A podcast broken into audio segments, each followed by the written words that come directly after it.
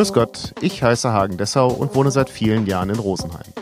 Ich finde, im Rosenheimer Land und im Chiemgau wohnen viele interessante Menschen, die interessante Geschichten zu erzählen haben. Und das machen sie in meinem Podcast. Hallo Welt hier Rosenheim. Heute zu Gast Dominik Wachter. Ja, hallo, ich bin der Dominik Wachter aus Prien am Chiemsee. Ich bin Koch aus Leidenschaft und bin gebürtiger Priener Chiemgauer. Ähm, bin aufgewachsen, zur Schule gegangen, habe gelernt in Prien und übernehme jetzt den Laden des Restaurant Kochschule Mühlberger in Prien, wo ich neun Jahre drin gearbeitet habe und im Sternenrestaurant von meinem Chef gelernt habe. Herzlich willkommen, Dominik. Ähm, die wichtigste Frage für mich ist ja immer, wie kommt man dazu, das zu machen, was man macht? Also wann hattest du als Jugendlicher diesen Gedanken, ich will Koch werden? Und, und warum auch? Ja, gute Frage. Nein, ich habe eigentlich schon von klein auf gerne gekocht. Man muss dazu sagen, mein Vater ist auch Koch, da ist es naheliegend. Aber ähm, ich hatte schon meinen kleinen Puppenherd, meinen, meinen Esbit-Kocher, wo ich schon selber gekocht habe und meine ersten Versuche gemacht habe. Dann hat sich das alles wieder ein bisschen verloren und ich bin so künstlerisch angehaucht und dann war ich eher im Grafikdesign-Bereich und dann habe ich gesagt, nein, das ist mir zu technisch alles, ich will doch Koch werden. Und dann war das, ja, nach der Schule ziemlich klar, dass ich den gleichen Weg wie mein Vater einschlagen möchte, sozusagen, ja, genau. Und was hat der für eine Küche gekocht? Mein Vater, ja, ja der, der war der erste Lehrling von meinem Lehrchef und ich der letzte. Ganz gute Geschichte, ja, genau. Auch bei Mühlberger im Prien am Chiemsee. Mein Vater hat noch im Le Petit gelernt. Das, so hieß der Laden früher und ich dann im Restaurant Mühlberger und war der letzte Lehrling, der jetzt sozusagen alles weiterführt vom Herrn Mühlberger. Sozusagen. Also hat dein Vater auch schon im Fine Dining Bereich gelernt, äh, hat, gelernt. hat dann die Wege verlassen, ja. aber hat auch von der Pike auf die französische Küche von dem, ja, vom Herrn Mühlberger, der beim Witzigmann gearbeitet hat im Oberschien, also so die, von der Pike auf französisches Fine Dining, ja. Wie ist das denn, wenn man bei einem Sternekoch eine Ausbildung macht?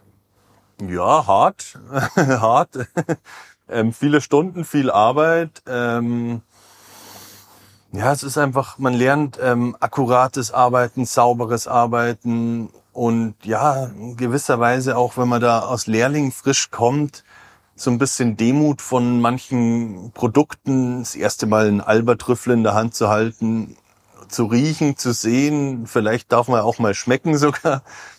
Und dann ja diese teuren Produkte, was man vielleicht in einer anderen Küche nicht hat. Das ist schon, das hat mich beeindruckt. Und ja, es ist halt einfach, ja, eine harte Schule. Ja. Die Lehre in der Sternegastronomie ist ein harter Gang. Ja. Weil es um Exaktheit geht. Ja. Bei der Größe von Dingen, bei der Temperatur und so. Und denkt man sich dann nicht manchmal, oh, ey, wäre ich jetzt hier in die äh, Schnitzelwirtschaft gegenübergegangen, hätte ich das alles nicht? Ja, genau diese kleinen, die Feinheiten, diese Produktqualität, diese Abwechslung, die Kreativität von dem Ganzen und auf den Punkt zu kochen, ästhetisch zu kochen, ja. Es ist ja eine Verbindung zwischen Kunst und Handwerk. Das bringt einen ja auch weiter. Ich konnte mir von Anfang und kann es mir jetzt immer noch nicht vorstellen, eine, eine bleibende Karte zu haben. Beispielsweise ein Schnitzel, was ich immer auf der Karte habe und was ich immer kochen muss. Das, da koche ich mich ab. Das, da, da verliere ich meinen Hunger am Kochen, so meine Neugier, mein, ja, die Leidenschaft dann. Also muss man, ich sage jetzt mal dazu, heute als Koch neugierig sein oder neugierig bleiben? Am besten ja. Man man kommt halt einfach persönlich weiter. Man hat keine, keine andere Wahl, wenn man jetzt in der Brigade, in der Sterneküche arbeitet, da muss man funktionieren. Das ist ein Uhrwerk, da, da ist jeder Handgriff getaktet, wenn es da zum Service geht. Da, da dürfen keine Fehler passieren. Aber wenn man selbst diese Neugier hat, dann fällt einem halt alles auch leichter und wenn man Spaß hat und Freude dran hat, dann funktioniert man ja viel besser, wie wenn man es nur muss. Ja. Ähm, kommen wir gleich nochmal dazu im Zusammenhang mit deinem neuen Restaurant. Aber ähm, der Koch und Geschmacksforscher Heiko Antoniewicz. Mhm. Ähm, der hat in einem Podcast, in einem anderen Podcast so sinngemäß gesagt, dass die, ähm, die Ausbildung des Kochs eigentlich an eine Hochschule gehört, mhm. weil die ähm, Voraussetzungen so unterschiedlich sind. Also eben einmal die Ausbildung im Schnitzelwirt und auf der anderen Seite die Ausbildung ähm, im Fine Dining Bereich. Wie stehst du dazu? Ja, das ist absolut richtig. Und es kommt natürlich auch immer darauf an, welchen Weg man dann einschlägt. Ich finde es eher im Allgemeinen schwierig, dass man ohne große Ausbildung ein Restaurant eröffnen darf. Das ist eher der Punkt, wo ich sage, was schwierig ist. Woher soll man als Ungelernter sich so gut mit den Lebensmitteln auskennen? Woher weiß ich, wann eine Auster verdorben ist? Woher weiß ich, wie lang kann ich mein Fleisch lagern? Die ganzen Hygienemaßnahmen, was mit einem Gesundheitszeugnis nicht geregelt ist, finde ich, ja. Und das finde ich das Schwierige, ja. Das, dass man einfach so leicht einen Beruf oder eine Berufssparte hier ein Restaurant eröffnen kann, ohne so viel, äh, so wenig Hintergrundwissen zu haben. Und wenn man dann noch Pech hat, kommt Frank Rosin und muss einen retten. Genau. Und jetzt kommt ja auch noch die nächste Verantwortung, ein bisschen mit Ressourcen schauen und ja, man hat ja auch ein bisschen Verantwortung inzwischen, oder in meinen Augen habe ich eine Verantwortung als Koch. Man muss nicht mehr so aus dem Vollen schöpfen, wie man es mal konnte. Man muss schon ein bisschen schauen, dass man ja die Arten schützt und auch vielleicht ein bisschen Umdenken hat. Und das gehört ja alles dazu. Und drum finde ich das, dass man einfach so ein Restaurant öffnen kann mit einer Konzession und einem Gesundheitszeugnis, finde ich schon ja, schwierig. Ja, schwierig finde ich das. des Kochs vielleicht noch mehr ähm, ins Recht, also in, ins richtige Licht rücken. Ja ist eh schon besser geworden, finde ich. Koch hat einen, einen, deutlich höheren Stellenwert bekommen, auch wahrscheinlich durch viele TV-Auftritte von Kollegen. Hat äh, ein bisschen ja gut getan, auch für die Sparte. Aber natürlich gibt's halt so viel, ja, das ist so eine große Branche und da ist es schon richtig, dass es einfach vom von der ja von der Bratwurst bis zum 20 Gänge Menü ist einfach ein himmelweiter Unterschied, ja. Und du hast dich dazu entschieden, dich selbstständig zu machen. Richtig. Ähm, was war da die Motivation? Das kann ja auch durchaus sehr ähm, in, in, in gewisser Weise entspannt sein, sich eben nicht diese Gedanken machen zu müssen, sondern einfach nur, ich gehe hin, funktioniere oder gehe ich nach Hause und habe Freizeit. Absolut, ja. Nee, bei mir war das so eine Entwicklung, um ehrlich zu sein. Ich habe in den letzten Jahren von meinem ehemaligen Chef sehr viel Freiheiten in der Küche gehabt oder die absolute Freiheit, mit besten Produkten zu arbeiten. Ähm, Voraussetzung war, es schmeckt den Gästen und das ist ja auch immer mein Ziel. Und so hat sich das entwickelt. Mein Chef ist dann, wir hatten viele, viele Jahre immer das Gespräch, willst du das nicht weiterführen, machst du es? Da habe ich immer gesagt, nee, das ist nicht meine Location. Ich will, wenn mal ein Restaurant, aber nicht hier die Kochschule und hier mit dieser, mit dieser offenen Bar und das ist schwierig. Und irgendwie hat sich dann immer so weiterentwickelt und jetzt ist mein, ist der Mühlberger in Rente gegangen und dann kam halt diese Chance und ich will hier bleiben in Brien. Ich finde das ein super Schritt, ein kleines Restaurant zu eröffnen oder selbstständig zu machen, dem man sich schon mal gut auskennt. Das ist schon mal, ja, da tut man sich schon mal leichter. Und da ich die Küche schon immer gemacht habe, ist schon mal ein, ein Punkt weg. Klar kommt viel Neues dazu. Ja, aber wenn mein Chef oder der Herr Mühlberger noch ein paar Jahre gemacht hätte, wäre es vielleicht auch so noch ein bisschen weitergegangen. Aber es musste jetzt auch was passieren bei mir. Ich bin hungrig, ich will weiter, ich will den nächsten Schritt machen. Unbedingt. Und in Prien deswegen, weil du die Umgebung kennst und das schon auch eine gewisse Sicherheit gibt bei all dem Unsicheren. Also mein, meine Überlegung war eben, wieso nicht in Rosenheim? Rosenheim ist größer, hat wahrscheinlich ein größeres Einzugsgebiet. Ähm, wäre das nicht eigentlich auch eine, eine Möglichkeit gewesen? Ja, wie gesagt, das ist geboren aus der Location auch raus hier. Und ja, ich bin Priner, ich mag Priner, ich komme von hier, ich ich bin ja auch nicht auf der großen Wanderschaft gewesen aus Koch. Ich war hier, ich habe gelernt auf der anderen Straßenseite. Ich bin auf die andere Straßenseite gewechselt, habe mich da weiterentwickelt durch meinen eigenen Neugier und Hunger und habe da immer weitergemacht und eben auch die, die Natur und das Umfeld ähm, spielt bei mir auch eine Rolle in der Küche.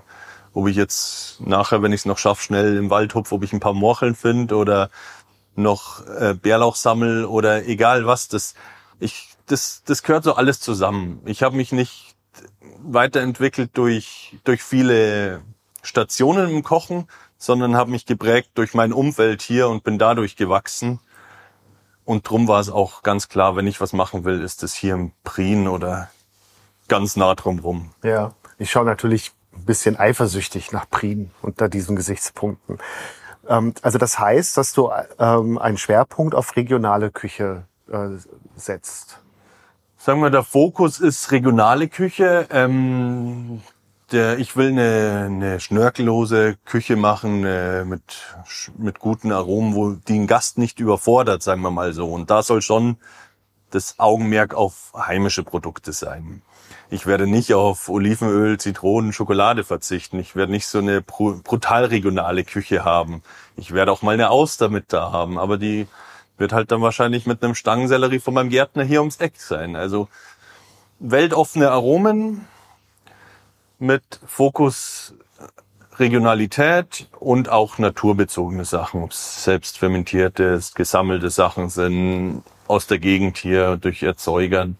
Das ist schon mein Fokus. Aber ich will mich nicht komplett einschränken, aber es ist schon mein Leitfaden. Ja, weil du das vorhin auch erwähnt hast, weil du als Koch eine gewisse Verantwortung empfindest. Ja. Dem Produkt gegenüber. Ja. Ähm, der, es gibt in der ARD-Mediathek eine Serie über junge Köche. Und da gibt es den Robert Rädel aus, ähm, du hast es vorhin gesagt, aus Heidelberg. Dankeschön, aus Heidelberg im Restaurant oben. Und der sagt sinngemäß, Regionalität ist das, was Köche unterscheidet. Also einen Lachs kann letztendlich jeder zubereiten. Also er meint, es ist, es bringe nichts, eben nach Heidelberg zu fahren und einen konfierten Lachs mhm. zu bestellen. Ähm, ist also die Regionalität die Möglichkeit, eher seinen Signature Dish zu kreieren. Ja, absolut, weil man ja man man hat einfach die die Produkte man um um sein Umfeld, was bei mir auch immer der stärkste Motor ist. Ich bin schwierig, mir Rezepte im Kopf vorzustellen oder irgendwas. Ich schaue ein Produkt an und dann passiert was. Und das ist ja im Regionalen das Schöne. Ich gehe zu meinem Gärtner und schaue durch den Garten und sage, oh, da, das mache ich aus dem, das mache ich aus dem, das könnte ich mal ausprobieren. Und vielleicht hat man gerade was im Mund und probiert's nächste und hat schon wieder einen ganz neuen Geschmack. Und das ist auch diese Regionalität, die, die mich weiterbringt, so in dem Punkt. Ich, wenn ich spazieren gehe, ich habe immer irgendwas im Mund, ob es ein Blatt ist, ob es ein Kräuterchen, ob es irgendwas ist. Und das ist auch so mein Motor und eben auch die Regionalität, die, ja, die, die ganz klar seine Küche dann zeichnet auch, ja und die dich hier in Prien natürlich ganz klar ähm, abgrenzt von einem Koch in Schleswig-Holstein. Ja, ja. Und wir haben ja hier eine tolle Region, muss man sagen. Ich habe See, ich habe Berge, ich habe Wälder, ich habe alles da, was ich brauche eigentlich. Ja, wie weit geht für dich Regionalität? Puh, es kommt immer drauf an. Für mich ist jetzt Salzburg oder Österreich gehört auch noch zu regional wie da wir so nah liegen. Aber ja, so, so stark möchte ich mich nicht festlegen. Ich, ich suche meine festen Erzeuger raus aus meiner Region, ob es jetzt die Gärtnerei in Jolling ist gleich oder ob es der Chiemsee Fischer Lex ist oder oder alles, was, was hier greifbar nah ist. Aber wenn es mal einen Ticken weiter ist und vertretbar ist, dann ist das auch in Ordnung. Wie ich vorhin gesagt habe, eine Auster mag ich auch mal und dann kommt sie halt von der Nordseeküste oder so. Geht auch mal. Man muss vielleicht wenn man sowas anschaut, dann wieder die Saison betrachten. Und dann ist auch wieder alles vielleicht ein bisschen erträglicher oder tragbarer, sagen wir mal so. Vorhin hast du ja auch ähm, die, die Lust zu entwickeln und Neues zu entdecken angesprochen. Wie entwickelst du denn dann ein, ähm, ein Gericht? Also du hast ja gesagt, du hast irgendwas im Mund. Nehmen wir mal an, du machst jetzt einen Spaziergang und findest eine Morchel. Mhm. Wie geht's dann weiter? Ja, bei der Morchel beispielsweise muss man schon durch ein großes Meer durch Bärlauch oder was weiß ich durchgehen. Dann, dann hat, ist man schon visuell angereizt. Was, was wächst bei dem Produkt in der Gegend, ist schon mal so ein Punkt, ja. Und ja, das, das entwickelt sich. Und dann die besten Gerichte passieren dann eher ja so ein bisschen spontan auch oder aus Zufall oder aus der, manchmal auch aus der Not raus, ja, da ich ja so ein Koch bin, der in den letzten Jahren seine Karte sehr oft gewechselt hat. Und wenn man am Abend dann so durchs Kühlhaus schaut und sagt, oh, dieses Produkt habe ich noch, das will ich, aber was mache ich jetzt dazu? Und dann passiert das Gericht so aus dem Schnellen auch raus und dann wächst es und dann wächst das Gericht, ja. Aber dass ich jetzt mich zu Hause hinhock mit einem Stift und einem Blatt und sag, ich will genau das haben und das dazu und das dazu und das dazu, das bin ich nicht, weil Mei, wenn das Produkt gerade nicht toll ist und ich es mir eingebildet habe, dann ist es, dann will ich es ja auch nicht haben. Und darum bin ich da immer ein bisschen offener.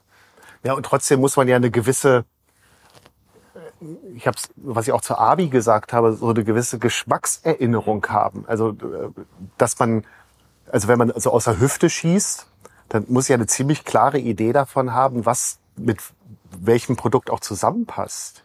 Ja, das ist, das, das ist entwickelt sich über die Jahre, ja, wo man sich auch im Kopf Kombinationen vorstellen kann oder durch Abweichungen, durch bekannte Aromen, die man schon kennt. Es kommt auch mal vor, dass was nicht schmeckt, natürlich, aber es kriegt dann nicht der Gast. Es wird dann probiert und sagt, ah, das muss ich nochmal überarbeiten, das muss ich überwerfen, das passt so nicht. Aber man lernt da schon so draus und auch was, was braucht man? Säure, Süße, Salzigkeit, alles so, dass ein bisschen was, ja, das ist schon auch das, das Wissen, was man aus Koch dann einfach hat, was man so ein bisschen braucht, was an, am Gaumen kiezelt, ja. Wo wir wieder bei der Ausbildung wären wahrscheinlich. Ganz genau. Ja.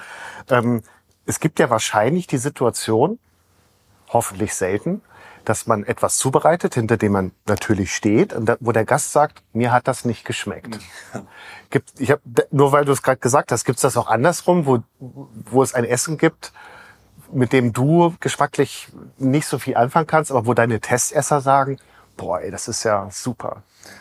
Puh, ich habe, um ehrlich zu sein, gönne ich mir das, den Luxus, dass ich nur das koche, was mir auch schmeckt.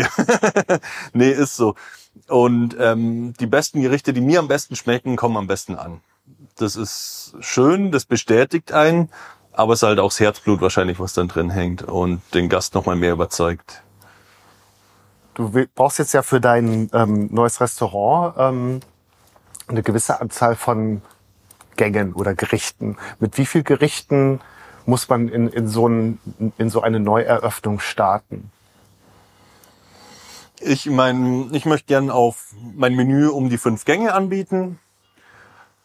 Davor ein bisschen mit Amish Girl und ein paar kleine Snacks oder so. Aber ich, ich muss mich jetzt auch ein bisschen selbst zügeln. Ich habe gerade, hm, da alles sich ein bisschen länger dauert mit Lieferzeiten und Umbau und ein bisschen länger wie geplant, habe ich auch viel Zeit nachzudenken und viel Zeit zu wünschen, träumen, was kann man alles machen.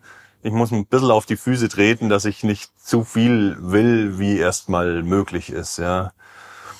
Und drum bin ich auf, auf meine fünf Gänge, was hier an dem Bar-Konzept ähm, glaube ich, am besten ist. Ich will jetzt nicht, dass man an der Bar zwingend zwölf Gänge essen muss. Man kann aufstocken, wenn man möchte, aber dass das überschaubar ist.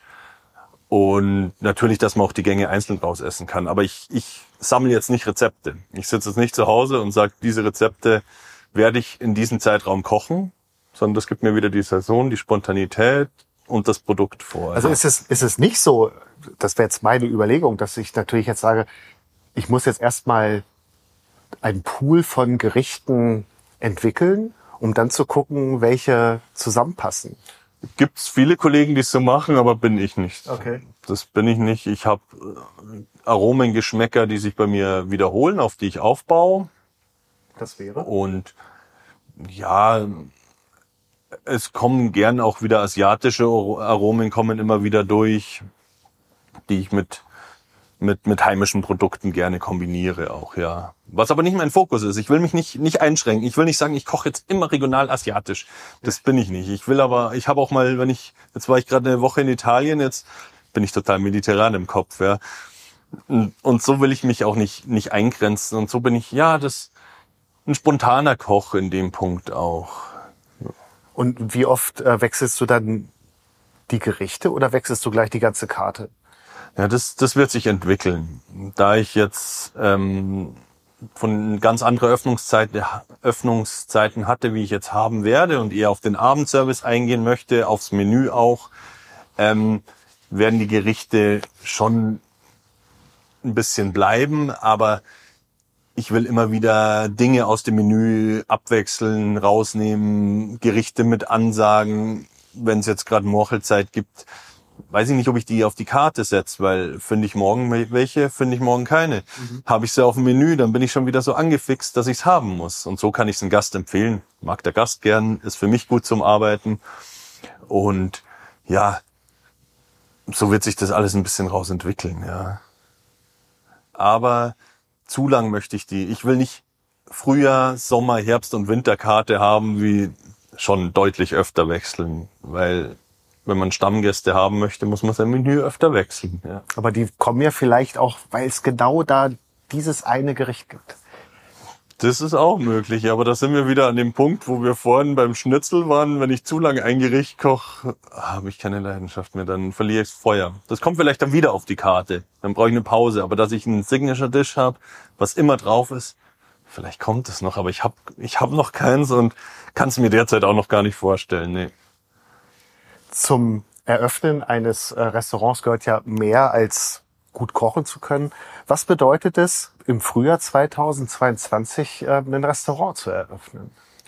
Ja, ähm, schon eine mutige Zeit, absolut, ja. Ähm, ich bin trotzdem sehr zuversichtlich und positiv gestimmt. Erstens, weil ich schon viele Jahre in dem Restaurant war und es funktioniert hat hoffentlich meine Gäste wiederkommen, die mich schon kennen, die schon viele Jahre bei mir gegessen haben, dass es nicht eine voll neue Öffnung ist, ja. ja. Dass es ja irgendwo eine Übernahme mit einer mit einem Generationswechsel. Mein alter Chef und ich, wir wir sind mehr wie Chef und und Arbeit, Angestellter oder Lehrling, wie ich damals war. Wir haben eine, eine gute Bindung und ein super Verhältnis und das merken wissen auch die Gäste und und drum wird es auch so ein bisschen eine Übernahme weiter sein.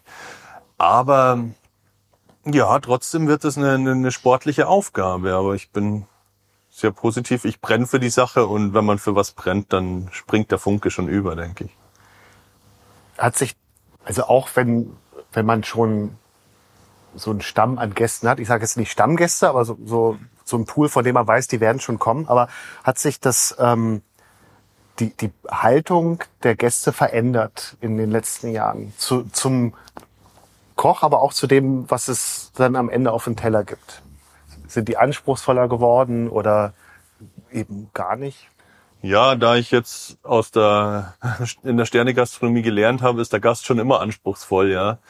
Aber, ja, ähm, natürlich haben die Gäste Ansprüche, aber ich habe ähm, auch diesen Anspruch, immer die beste Qualität und die gleichbleibende Qualität. Und das ist für einen Gast und für mich das Wichtigste. Und, und ich hatte immer das Glück, dass ich ja viel machen konnte. Ja, ich hatte immer die Diskussion auch mit, mit meinem alten Chef. Ähm, früher war es einfach, wenn es einen Rehrücken gab, war das Baden-Baden. Das war mit Birne und Preiselbeer. Und ich habe jetzt einen Rehrücken drauf und mache dazu ein Kimchi oder mache irgendwas. Und das ist ja diese Freiheit. Und das ist auch schöne, dass die Gäste neugieriger sind auf solche Sachen oder dieses weltoffene oder mal neue Geschmäcker. Und trotzdem erwartet man schon ab einer gewissen Preisklasse die beste Qualität, dass es passt, auch dass es visuell passt. Und ja, das, die Ansprüche sind schon da, ja. Aber die hat man genauso an sich selbst auch. Okay. Gott sei Dank. Ja. Ähm, du bist in der Jury gewesen, um Kochbücher also einzuordnen. Mhm. Wie kommt man dazu, über Kochbücher ein Urteil zu fällen? Wie man dazu kommt? Ja, das war eine, eine, eine breit gefächerte Jury zwischen Profis, Journalisten, Kochbuchautoren und ja, eben auch Köche. Ich wurde angefragt, ob ich das gern machen möchte. Ähm, ja, das sind auch die Vorteile von Social Media. Man, man ist einfach vernetzt da ein bisschen, ja. Man sieht auch Leute, die man vielleicht noch nicht persönlich kennt, aber wie wir uns auch so kennengelernt haben, ja. Ähm, und dadurch kam das dazu. Dann wurden mir Rubriken zugeteilt, die, die ich gern mache, wo ich ja auch eine Ahnung davon habe und, und was dazu schreiben kann. Und es ist ja immer immer schön, wenn man breites Pub äh, oder eine, eine breite Jury hat von den normalen Lesern, der ähm, ja sich das Rezept durchliest, vielleicht nachkochen will bis bis zum Profi, der das ein bisschen akribisch genauer anschaut oder vielleicht auch nur als Inspiration und gar nicht zum Nachkochen und und drum hat sich die Jury so entwickelt, dass man einfach breit gefächert ist, dass da jeder mal drüber schaut über das Buch sozusagen. Ja. Und wie fühlt sich das dann an, wenn man ähm, über Bücher von ja, Kolleginnen oder Kollegen auch ähm, ein Urteil fällt? Ja, man muss da ähm, ehrlich sein einfach, ja. Man muss da ehrlich zu sich sein, ehrlich zu dem Kollegen sein ähm, und auch einfach ein bisschen beachten, wen soll das Buch ansprechen. Wenn ich jetzt ein, Kochbuch bewerte, was ähm, die Hausfrau ähm, anspricht, darf ich das nicht mit meinem Profi-Kochwissen beurteilen eigentlich, weil das passt dann einfach nicht zusammen natürlich. Aber ja, fühlt sich einerseits gut an, andererseits ist es auch nicht so leicht. Ja, man muss schon so die Waage da halten, was dann das Richtige ist dafür. Was für ein Verhältnis hat man als Profikoch eigentlich zu Kochbüchern? Ja, ich bin Kochbuchfan. Ich, ich kaufe viele Kochbücher, ich sammle Kochbücher, ich habe alte Kochbücher, neue.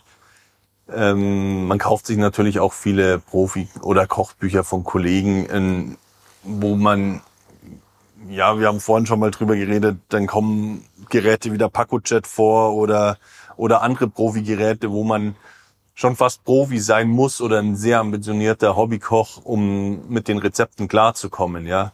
Aber mir geht's eher ja ums Kochbuch an sich, gar nicht um die Rezepte. Ich blätter die gern durch.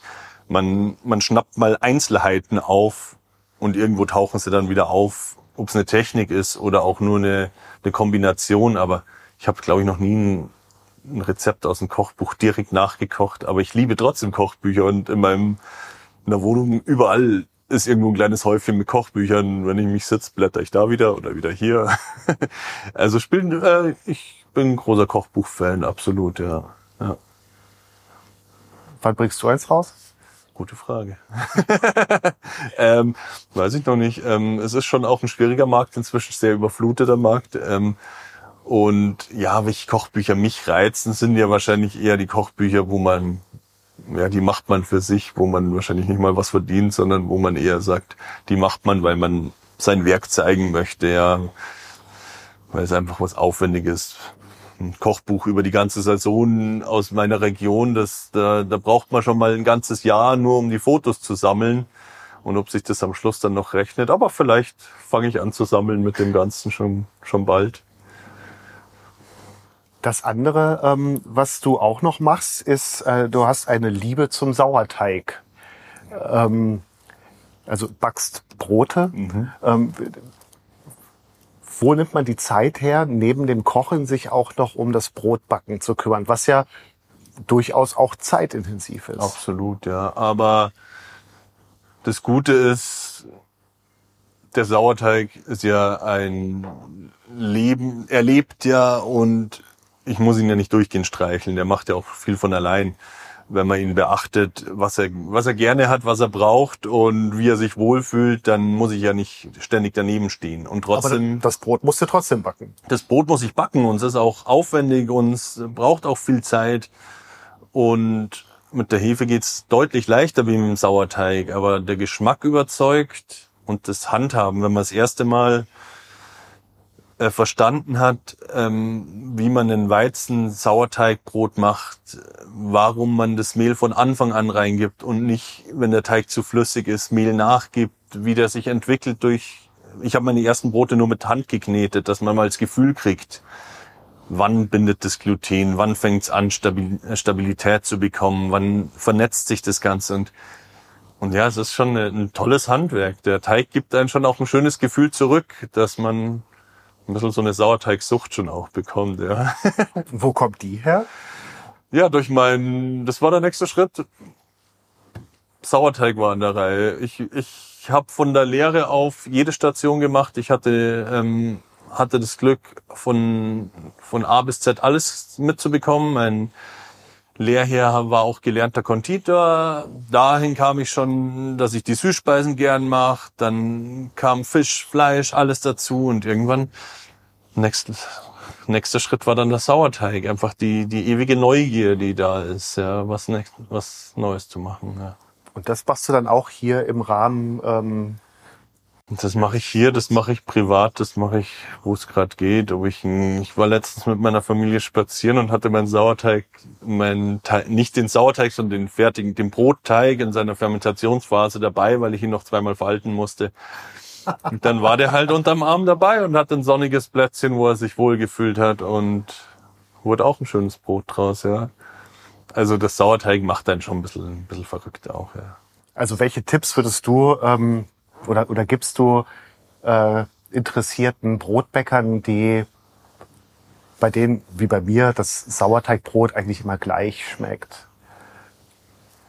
Ja, ähm, der wichtigste Schritt war bei mir zu verstehen, was macht der Sauerteig, was, was braucht er, wie entwickelt er sich und, und dann muss man so im Kopf so seine Hydrations- oder seine, wie viel Flüssigkeit braucht man, um ein gewisses Ergebnis zu erzielen und dass man dann mal selbstsicher wird in dem Ganzen. Nicht mehr nur sagt, ich brauche dieses Rezept und ich brauche dies, sondern dass man mal anfängt zu arbeiten, frei zu arbeiten.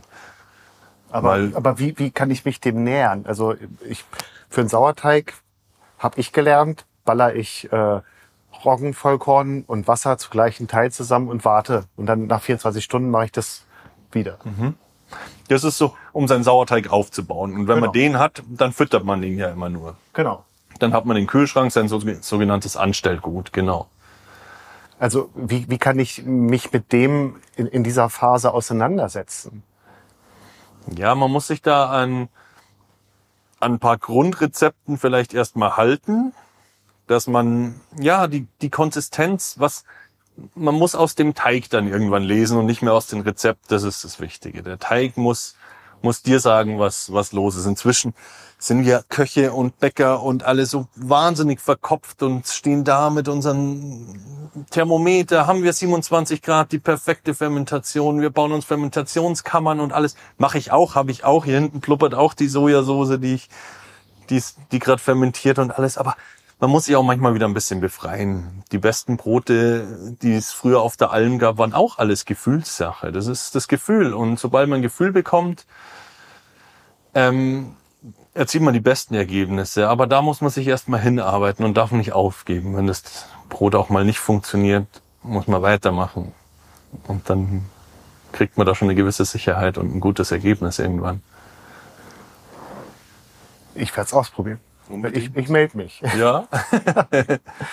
Ähm, du hast es im Vorgespräch gesagt, dass ihr unter den Köchen, die hier im ähm, Chiemgau die neue Generation letztendlich repräsentieren, dass ihr gut vernetzt seid.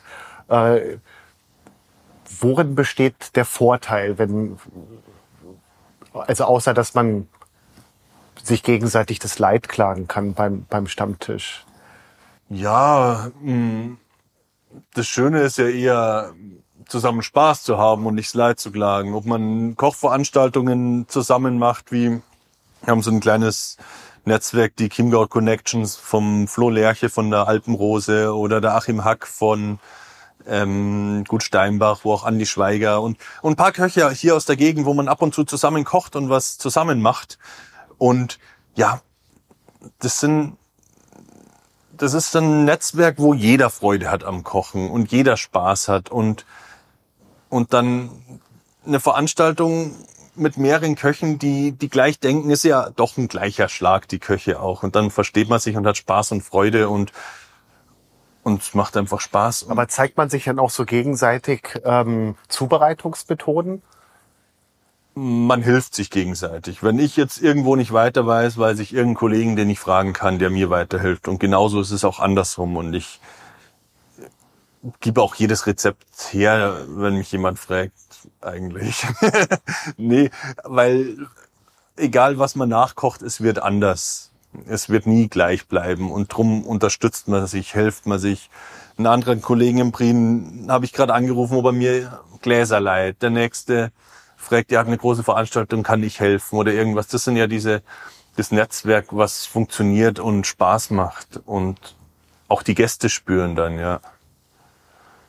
Weil ähm, man teilt sich doch hier in so einem kleinen Chiemgau, seine Gäste teilt man sich ja auch. Ein genussorientierter Gast probiert ja alles aus, was es Gutes gibt in der Gegend. Und dann finde ich es auch schön, wenn man zusammenhält und zusammen Spaß hat, die Region stärkt, pusht, weiterbringt und nicht jeder sein eigenes Süppchen kocht und sagt, nein, nein, das mache ich so, das ist mein Gast und das, nee, das, das ist schön, dass sich das ein bisschen entwickelt und sich hier im Chiemgau was tut, ja. Und wohin geht äh, Dominik Wachter essen im Chiemgau? Gute Frage. Überall, wo es wo es gut ist, wo ich Freude habe. Ich habe aber kein Stammlokal, muss ich sagen. Ich koche nach wie vor auch sehr viel zu Hause. Ja. Aber gibt es diesen Impuls jetzt von dir oder auch von Familienmitgliedern, oh ey, lass uns mal wieder essen gehen? Oder sagst du dann, nee, nee, ich, ich koche schon? Nee, den Impuls gibt's auch, aber, aber das entscheiden wir spontan hier. Natürlich gerne zu Kollegen in der, in der Umgebung. Ich war noch nicht beim Edip Siegel in der Essenz, muss ich unbedingt noch hin, wollte ich schon, schon lange zum Essen. Auch zum Michi Leitenberg wollte ich schon Ewigkeiten. Wir schaffen es immer nur, uns so zu treffen, aber zum Essen war ich schon viel zu lang nicht mehr. Oder auch ins Garden Hotel Reinhardt unten beim Christian Amtmann. Das sind, ja, man geht schon gern auch zu Kollegen essen, ja. Aber ich, ich vermisse auch so ein bisschen das Stammrestaurant hier im Prien, wo man gern hingeht. Das machst du jetzt ja auf. Ja, absolut. Und würde mich freuen, wenn, wenn, wenn das funktioniert, wenn das klappt, wenn das mein Plan aufgeht, ja, über den ich brenne und, und mich freue dafür. Ja. Wie steht der Nachwuchs zum Fine Dining des Vaters? Ja, ähm, die ist kein guter Esser, kein großer Esser und nee, noch nicht, noch nicht so. Sie hat ihr, sie hat Züge, aber ist noch nicht angekommen. Nee, sie ist, wird sechs Jahre und hat noch ein bisschen Zeit und muss jetzt auch noch nicht. Würdest du dir wünschen, dass ähm, dieser ähm, Beruf des Kochens in der Familie weitergegeben wird? Mir wurde, mir wurde immer abgeraten. mach was anderes, mach was Gescheites, wie man gern sagt. Ähm, ähm, bessere Arbeitszeiten, weniger Stress. Ich habe mich dann irgendwann auf mein Bauchgefühl, auf meine Leidenschaft gehört. Dann war klar, wenn gehe ich zu den Besten hier und mach das. Und ich bereue es keine Sekunde. Ich liebe den Beruf. Und wenn meine Tochter das gern machen möchte, dann bringe ich hier alles bei, was ich kann und noch mehr. Und wenn sie es nicht will, soll sie was anderes machen. Da bin ich ganz frei. Absolut. Dann bedanke ich mich für dieses wunderbare Gespräch. Vielen, vielen Dank, Dank, Dominik. Dankeschön, vielen Dank. Das war Hallo Welt hier Rosenheim, Folge 59 mit Dominik Wachter. Aufgenommen am 5.5.2022. Vielen Dank fürs Zuhören.